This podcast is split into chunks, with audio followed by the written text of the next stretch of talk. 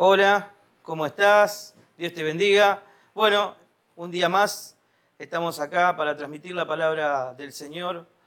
Feliz, contento, dichoso de poder transmitir lo que Dios me ha dado para mi vida, primeramente, y, poder, poder hacerte parte de esto que, que, voy a intentar poner en práctica en estos días para mi vida y, y poder transmitirlo es un gozo, poder transmitírtelo a vos es un gozo porque creo que va a ser de mucha bendición para tu vida también si logras ponerlo en práctica.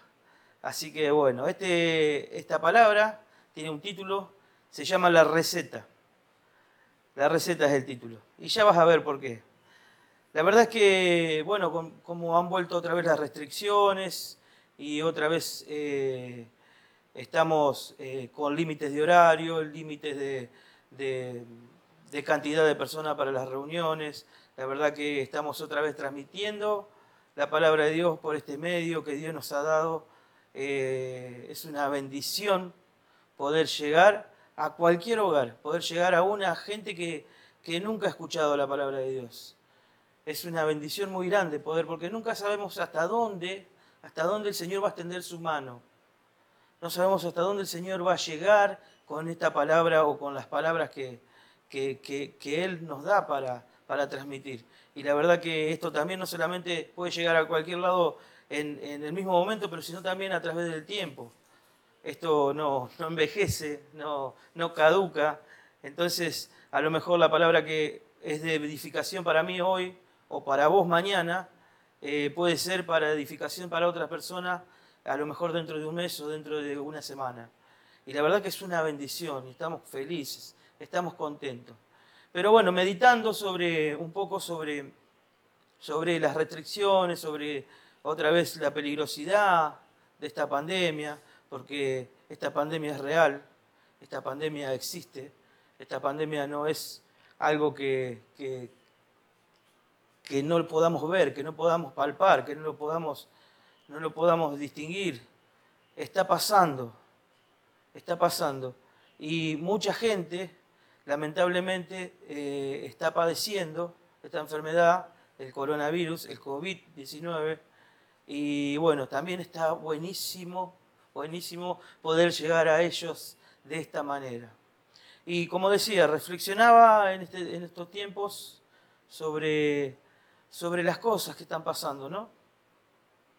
Y se ve en la calle, se palpa mucha tristeza, se palpa preocupación, se palpa eh, odio, se palpan un montón de cosas que, espiritualmente uno puede verlo, que, están pasando, que a veces es difícil de describir, pero no es difícil de entender. Y yendo a la palabra de Dios, digo, ¿no? A veces parecemos, parece como que eh, está bueno que le echemos la culpa al otro de lo que pasa, como que si echándole la culpa al otro hicieran hicieran desaparecer el problema. Yo puedo echarle la culpa a alguien de que, de que por ejemplo, no, se está vacunando bien, o puedo echarle la culpa a alguien de que no se cuidó porque no guardó la distancia o no guardó, no tomó los recaudos para no contagiarse o no contagiar. Eh, pero eso no hace que desaparezca el problema. El problema es esta, esta pandemia que nos está atacando y es real.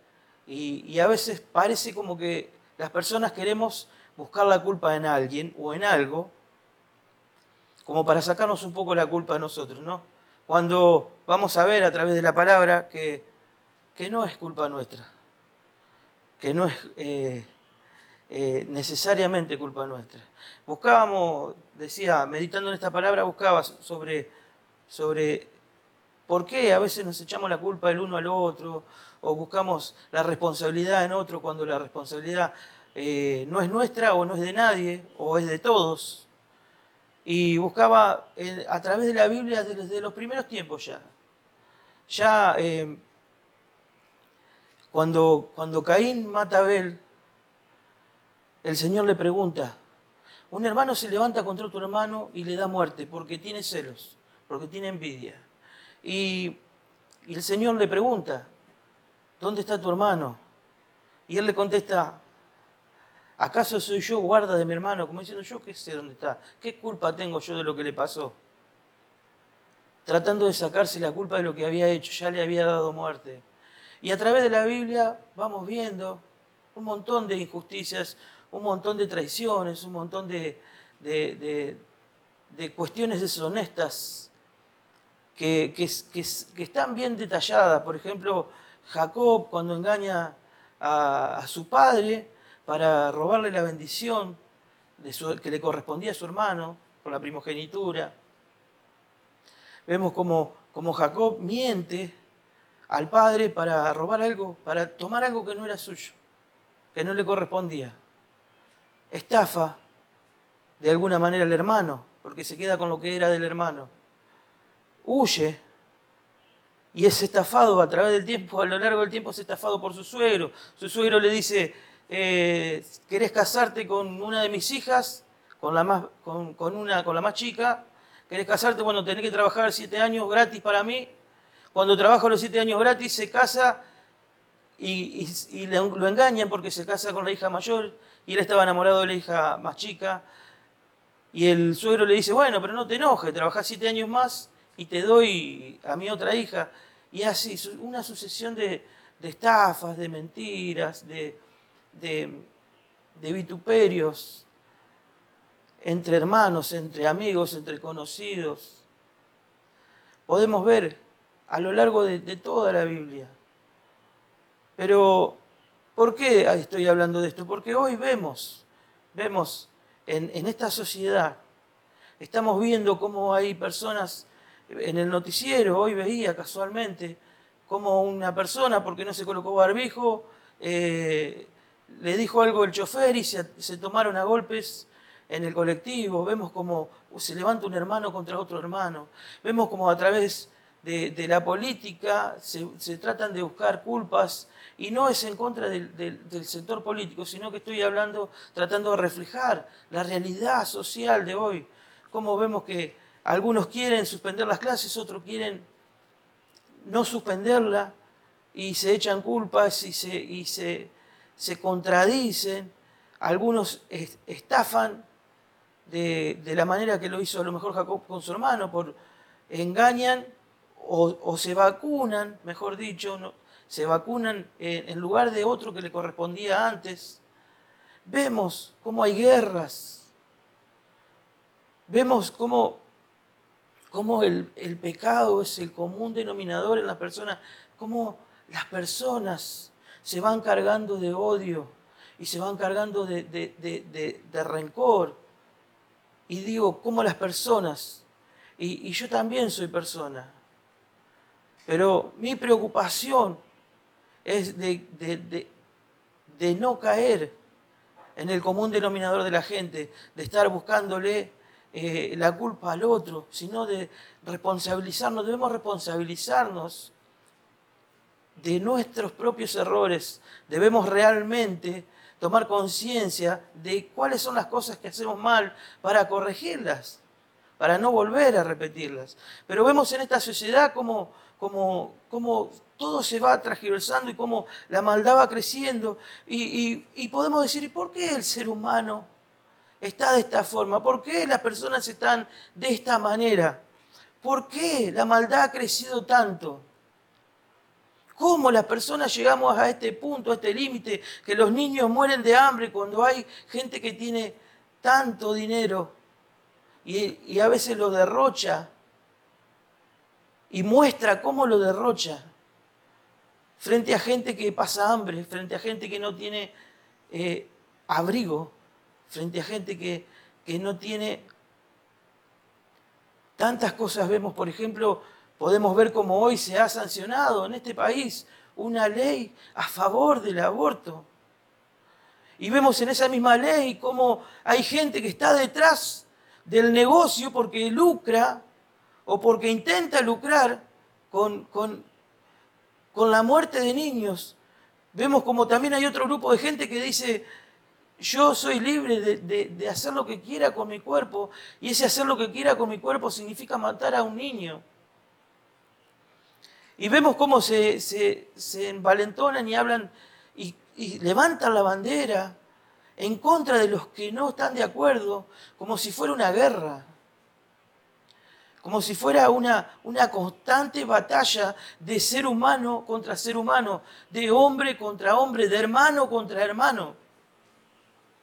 Y, podemos decir, ¿por qué? ¿Por qué pasan estas cosas? ¿Por qué el ser humano llegó a esto? ¿Qué es lo que hicimos mal?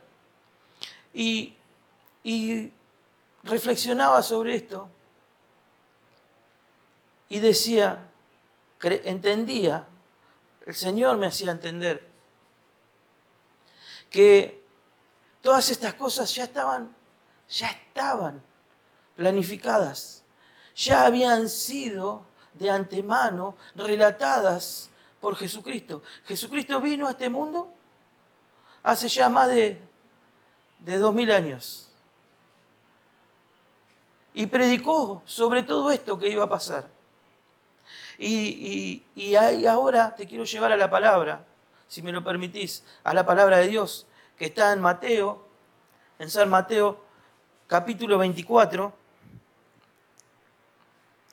versículo 10. Mateo capítulo 24, versículo 10. Vamos a leer varios versículos. Y dice así. En aquel tiempo muchos se apartarán de la fe. Unos a otros se traicionarán y se odiarán. Y seguirá un gran número de falsos profetas, engañarán a muchos. Habrá tanta maldad que el amor de muchos se enfriará. Pero el que se mantenga firme hasta el fin será salvo. Está diciendo, si leemos el capítulo completo, el Señor estaba en el monte de los olivos y dice que se sentó y comenzaron a hacerle preguntas a sus discípulos y le decían, ¿cuándo va a ser el tiempo de tu venida? Y el Señor dice, mira, van a ver, se van a ver pestes, enfermedades, pandemias. Dice, el amor de muchos se va a enfriar. Va a haber guerras. Se levantará nación contra nación. Pero lo que más resuena en mi corazón, lo que más resuena en mi vida, es que dice el amor de muchos se enfriará. Y eso es lo que creo yo humildemente, entiendo, que nos lleva a discusiones sin sentido, a ver quién tiene razón y quién no tiene razón, a ver quién tiene la culpa y quién no tiene la culpa. El buscar en el otro la culpabilidad es la falta de amor. El amor de muchos se enfriará, dice la palabra de Dios. Y podemos decir que el ser humano es malo, Podemos decir que el ser humano es perverso, podemos decir que el ser humano es tantas cosas terribles, podemos decir, del cual, si yo digo el ser humano es malo, estoy diciendo yo soy malo. Pero la verdad es que Jesucristo dijo que estas cosas iban a pasar. Jesucristo dijo que esto va a pasar y tiene que pasar y lo estamos pasando. Hemos hablado ya en palabras anteriores sobre las promesas de Dios. Las promesas de Dios se cumplen. Lo que Él dejó escrito a través de su palabra se cumple. Se ha cumplido, se cumplen y se van a cumplir. Las palabras de Dios no son mentiras. lo que Jesús dejó escrito se tiene que cumplir sí o sí. ¿Y por qué a veces buscamos culpas en uno, en otro, cuando en realidad no entendemos que esto forma parte del plan de Dios, de lo que Él ya sabía que iba a pasar?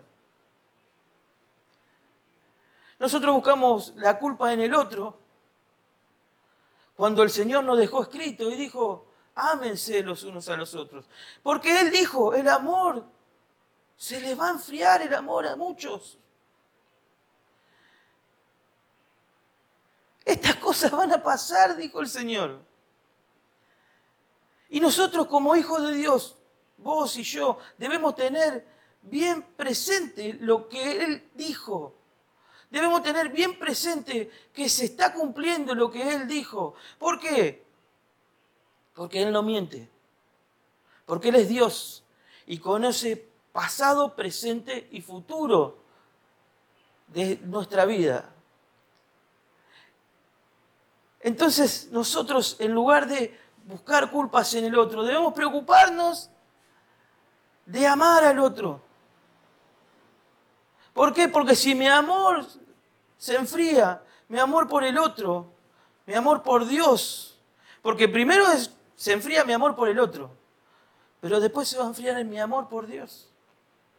Si mi amor por, por el otro, mi amor por Dios se enfría, dice la palabra que, que me voy a perder.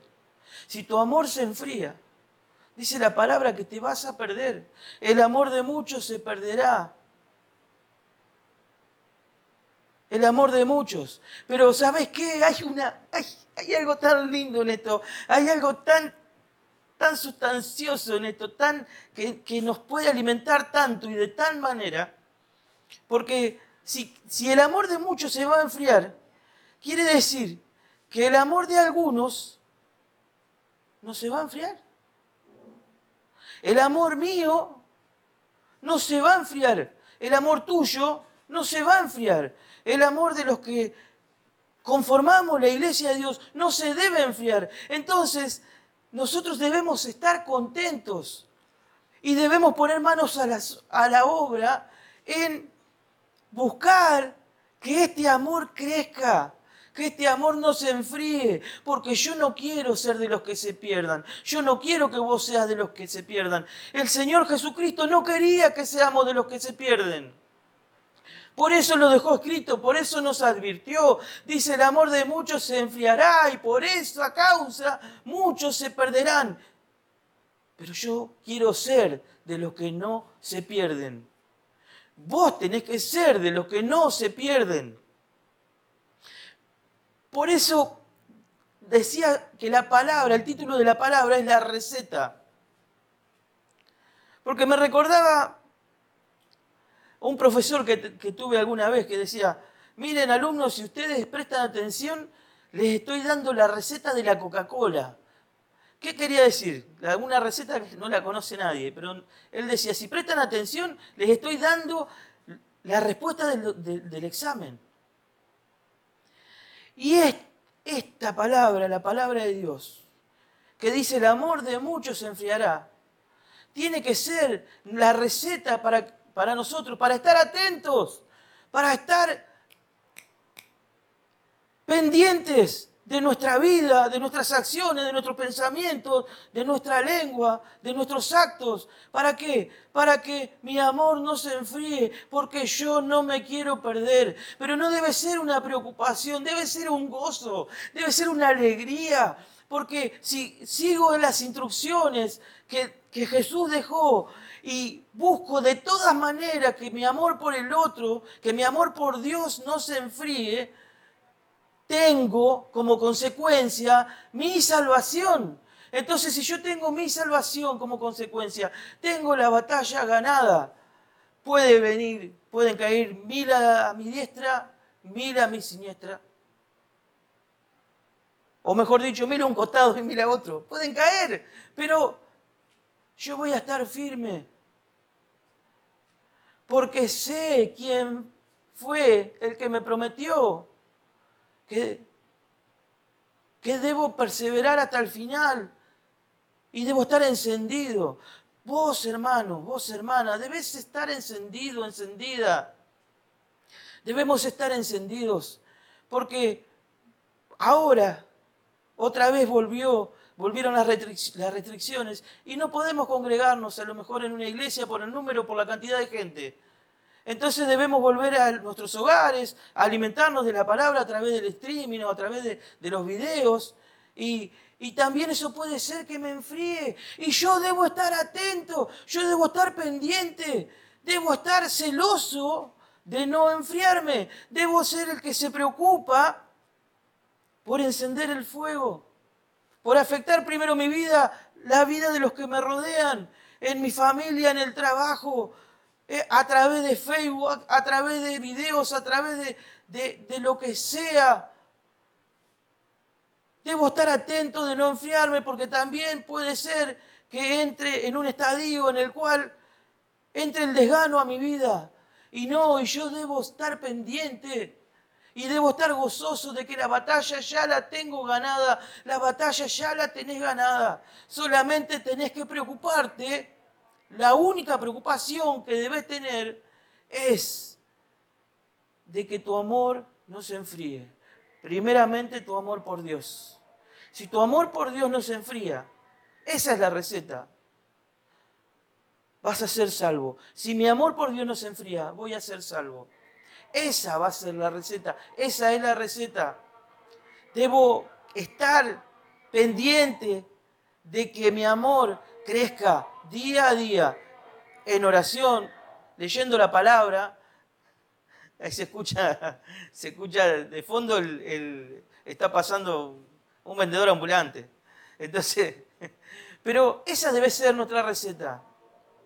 Esa debe ser nuestra receta. Que nuestro amor no se enfríe primeramente nuestro amor por Dios.